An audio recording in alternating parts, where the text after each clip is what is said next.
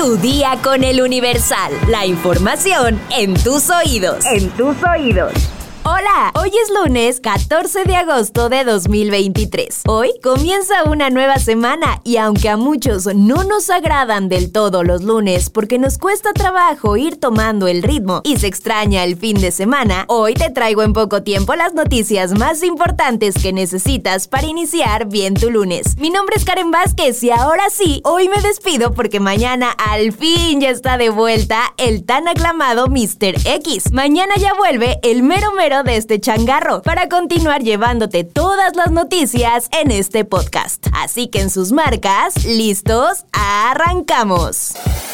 Nación. El gobierno mexicano, a través del Instituto Nacional de Migración, inició el proceso de indemnización a las familias de las víctimas del incendio del pasado 27 de marzo en la estancia provisional migratoria de Ciudad Juárez, en el que fallecieron 40 migrantes extranjeros, cuyo monto total asciende a 140 millones de pesos. En un comunicado, el instituto detalló que se pagarán 3 millones y medio de pesos por cada una de las víctimas. Informó que el pasado 18 de mayo solicitó a la Secretaría de Hacienda y Crédito Público una partida presupuestal especial para la reparación del daño, a fin de que una vez definido el monto por la Comisión Ejecutiva de Atención a Víctimas, se llevara a cabo la indemnización correspondiente. El organismo de la Secretaría de Gobernación señaló que mientras tanto sigue el proceso de acompañamiento a las víctimas lesionadas en su atención médica, además de que en Ciudad Juárez sufragó los gastos de hospedaje, alimentación y servicios personales para las familias de las víctimas, así como los correspondientes al pago de los boletos de avión. En el caso de los migrantes lesionados que fueron trasladados a la Ciudad de México para ser atendidos en hospitales de alta especialidad, están hospedados junto a sus familiares en hoteles donde personal del Instituto de Migración está al pendiente de los mismos las 24 horas del día para gestionar los servicios que requieren estados. Y en temas que causan indignación como el caso de Milagros Montserrat, informó que la Unidad Especializada de Investigación de Homicidios formuló la imputación en contra de Miguel de Jesús N por el delito de feminicidio en agravio de la mujer en las salas de oralidad penal anexas al Cerezo de León, en donde se encuentra recluido. En la primera audiencia, Miguel de Jesús solicitó la duplicidad del término constitucional de 144 horas para que se determine su situación jurídica jurídica, por lo que será hasta el próximo 18 de agosto cuando el juez de la causa resuelva si lo vincula o no a proceso penal. Mientras tanto, el juzgado determinó que el presunto feminicida permanezca en el Centro de Prevención y Reinserción Social de esta ciudad. El Ministerio Público enunció en la audiencia los datos de prueba en la carpeta de investigación que integró por el crimen en contra de Milagros Montserrat de 40 años, quien la mañana del jueves 10 de agosto fue atacada a puñaladas cuando se dirigía a trabajar por la calle Lago de Zumpango en la colonia Granada. Entre los datos probatorios se encuentra el video en el que aparece el agresor, la sigue y da al menos cinco puñaladas. Miguel de Jesús podría pasar hasta 60 años de prisión de acuerdo con la penalidad por el delito de feminicidio establecido en el Código Penal para el estado de Guanajuato. Metrópoli. Y si a ti te gusta tanto el baile como a mí, te cuento que autoridades capitalinas y de la alcaldía Iztapalapa inauguraron la tercera etapa del Parque Cuitláhuac, en donde se incluye un bailódromo que será usado para la paz, baile y el mitote. Durante el evento inaugural, el secretario de Obras Jesús Esteba detalló que esta área de baile abarca 3.750 metros cuadrados y tendrá un escenario, pista de baile, gradas para 5.000 personas y sanitarios. Tras la inauguración, el jefe de gobierno Martí Batres y la alcaldesa Clara Brugada aprovecharon para echarse un muy buen baile. Al ritmo del sonido La Changa, Batres Guadarrama sacó a bailar a Dunia Ludlow, subsecretaria de Programas de Alcaldías y Reordenamiento de la Vía Pública, mientras que la alcaldesa persinó la pista con el presidente del Consejo Ciudadano, Salvador Guerrero. Después hubo cambio de pareja y Batres y la alcaldesa se pusieron a bailar. Para dar el estrenón a este espacio se contó con la presencia de grupos y sonidos como La Changa, Yambao, Rumba Caliente, Sonido El Negro, Macondo, Sonido Retro, Sonido Argentina y Sur Salsita. Mundo.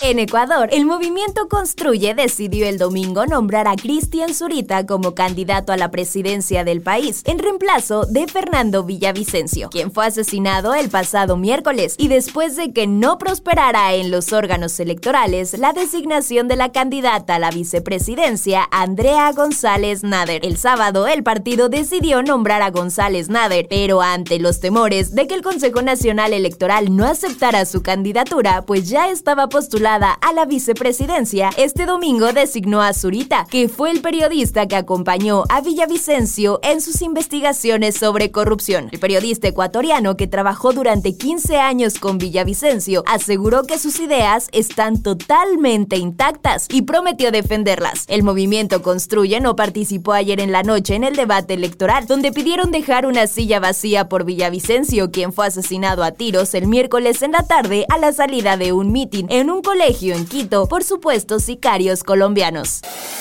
Deportes. Aquí te traigo unas rapiditas. El mercado de pases aún no termina y aunque Rayados de Monterrey está enfocado en seguir representando a México en las semifinales de la League's Cup, la directiva Regiomontana prepara otro bombazo. Se trata del mexicano Jesús Tecatito Corona, canterano albiazul que abandonaría al Sevilla para regresar al club de sus amores. Aún no hay nada confirmado, aunque hace unos días el presidente deportivo de Rayados, el Tato Noriega, confesó que había una negociación en curso. Y por si fuera poco, el domingo el Tecatito compartió una historia en su perfil de Instagram donde salía con un sombrero mexicano y un emoji, motivo que podría dar a entender un posible regreso al club que lo vio convertirse en profesional. Cristiano Ronaldo tuvo un fin de semana inolvidable. El atacante de Al Nazar conquistó su primer título en Arabia Saudita al ganar la Copa Árabes de Clubes. Se convirtió en la figura de su equipo al marcar y recibió el trofeo, pero el campeonato no fue el único éxito del portugués, ya que en el mundo digital también colocó su nombre en la historia al convertirse en la primera persona en alcanzar 600 millones de seguidores en Instagram. La cancha del Estadio Cuauhtémoc en Puebla fue testigo el domingo de un hecho histórico en la Liga Femenil, al ver el primer gol anotado por una portera en la competencia. Ocurrió en el encuentro de la Franja contra Pumas, dentro de la actividad de la jornada 5 de la Apertura 2023. La encargada de hacer historia fue Carla Morales, arquera del Puebla, quien aprovechó la marcación de un penal en los últimos minutos del juego y mandó el balón al fondo al minuto 91, empatando el partido 1 a 1 y convirtiéndose en la primera portera en anotar en la Liga MX femenil.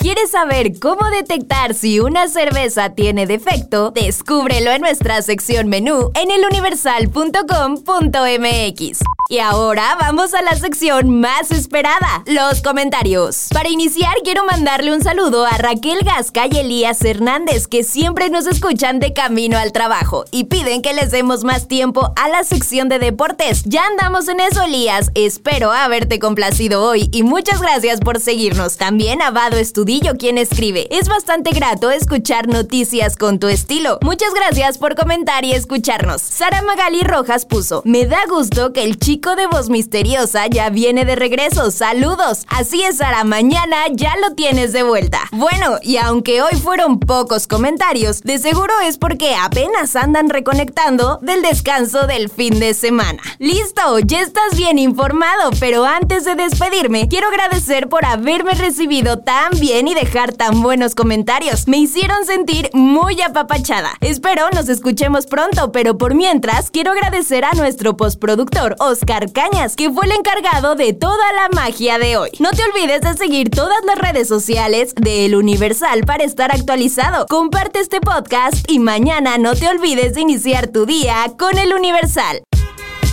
Tu día con El Universal. La información en tus oídos. En tus oídos.